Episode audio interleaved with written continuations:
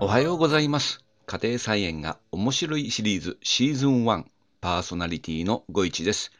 いつもお聞きいただきありがとうございます。11回目のエピソードになります。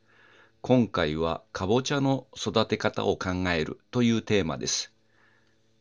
今日はですね、音声のみの配信となります。かぼちゃなんですけども、僕が育てている野菜の中ではですね、難易度が高いです。で、いろいろググってみたりしてるんですけども、この難易度をですね、低くする方法というのをですね、まだ解決できていません。でですね、この難易度が高い理由は3つあります。1つ目ですが、人工授粉がですね、難しいんですね。なんでかっていうと、基本的にあの、週末の家庭菜園なので、この土日だけですとですね、その人工授粉するチャンスがですね、非常に少ないんですね。なので、えー、まあ昆虫っていうか、あの、ミツバチなんかも期待してるんですけども、あまり飛んでこないというのもあってですね、人工授粉が必要なんですけども、その人工授粉をするタイミングがですね、非常に難しいと。で、あとね、えっ、ー、と、必ず最初、雄花から咲くんだっけな？あの、雌花と雄花のタイミングがぴったり合わないんですよね。で、しかも行くタイミングが週末だけということで、で、あと、えー、朝早くね、人工授粉してあげないと、あの、雌花の花がね、午後以降閉じちゃうんですよね。なので、まあそれを、えー、無理やりね、あの、こじ開けたりしてやってるんですけど、結構できないと。これはね、ズッキーニにも共通してます。ズッキーニもあの、かぼちゃの仲間なので、ズッキーニも共通してるんですけども、まあ基本的にこのかぼちゃ系はですね、人工授粉が難しいです。あの、毎日、えっ、ー、と、畑行く方はね、多分大丈夫だと思うんですけど、えー、土日はなかなかタイミングが難しいと、えー、いうことがあります。で、二つ目。で、かぼちゃはね、場所取るんですよね。で、特に放任栽培にしちゃうとですね、えっ、ー、と、場所がね、非常に必要で、えっ、ー、と、今僕が育てているところは、あの、畝にしてあるので、畝の中で収まりきらないんですよね。何回かやってるんですけど、一回成功した時はですね、あの、U 字型の支柱に這わせた形でですね、えー、坊ちゃんかぼちゃをあの成功させたことがあるんですけども、なかなかあの、それもですね、えー、うまく、えー、なんていうのかな、タイミングがね、あるんですよね。その、誘引する時の、時間の取り方だとか、あと雨がやっぱり降ってないとかですね、去年なんかはもうあの週末になると雨でですね、時間がちょっと取れなかったっていうのもあってですね、えー、ともかく場所を取るのが非常に難点です。で、3つ目ですね。3つ目もですね、この2番目の場所に関係してるんですけども、摘心してですね、えー、ちゃんと管理しながら育てるということが必要ですね。で、小鶴の2本仕立てとか3本仕立て、あるいは1本仕立てでもいいんですけども、これをやんないとですね、あの、どんどん小鶴孫鶴がどんどん増えていってですね、えー、どれが親鶴か小鶴かっていうのが分かんなくなっちゃうんですよね。で、この小鶴が伸びまくって管理できなくなるということが一つのポイントです。で、2番、3番はね、大体関連してますね。で、ここら辺のやっぱりね、えー、自分の希望するような形で、えー、管理していくということが非常に重要なんですけども、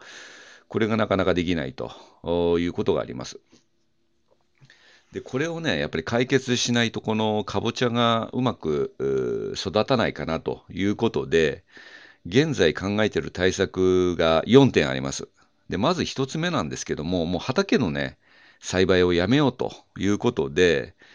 えっと、今、実家の家事手伝いやってるんで、実家の空きスペースを使って、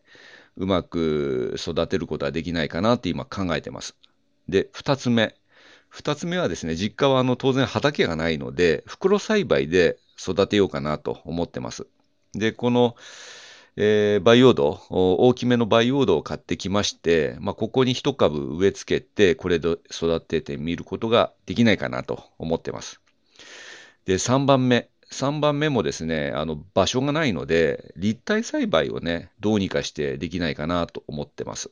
まあ、この立体栽培をしないとですね、多分ですね、うまくいかないかなと。なぜかんせ場所がないので、えー、うまく縦にね、垂直というか、横に這わせないで縦に這わせてですね、えー、栽培したしてみたいなと思います。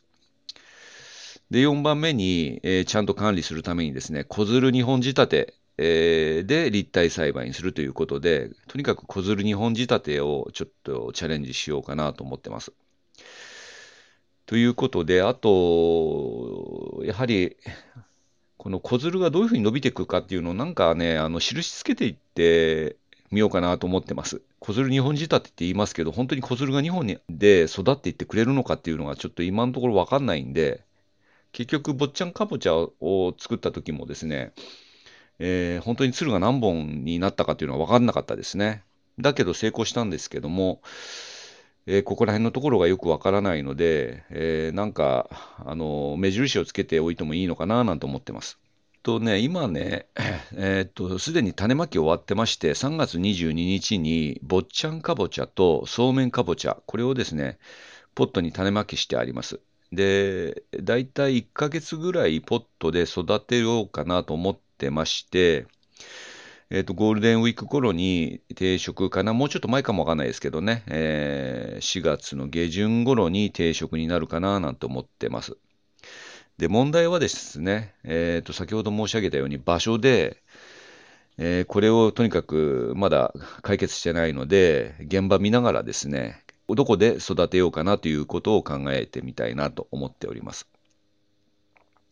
で今考えてるのは駐車スペースがあるんですけど、そこにですね、なんとかネットを張ってですね、栽培できないかなと。で、ネットを張るのも固定しなきゃいけないので、まあ、そこら辺をどうやって固定するかっていうのも考えていきたいなと思ってます。そうするとですね、このスペースの問題が解決すれば、家事手伝いをしながらですね、人工授粉もできるかなと思ってます。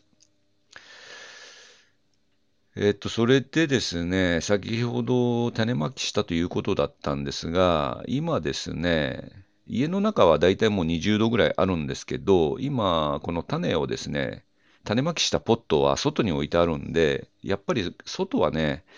冷え込むとですね、10度ぐらいになっちゃうんで、で、パッケージもよくよく読み返すとですね、発芽温度が25度以上なんですね。25度から30度ということで、そんなに高くないので、やっぱり夜は家の中に取り込んでおいて、暖かくしておきたいなと思ってます。えー、というわけでですね、えー、っと、まずネットの固定方法をちょっと考えてみようかなと思います。で、まだわからないので、えー、検討し終わったらまたね、えー、音声配信でご報告したいなと思っております。それでは今日はこの辺で終わりにしたいと思います。今日もお聴きいただきありがとうございました。かぼちゃの育て方を考えるというテーマでした。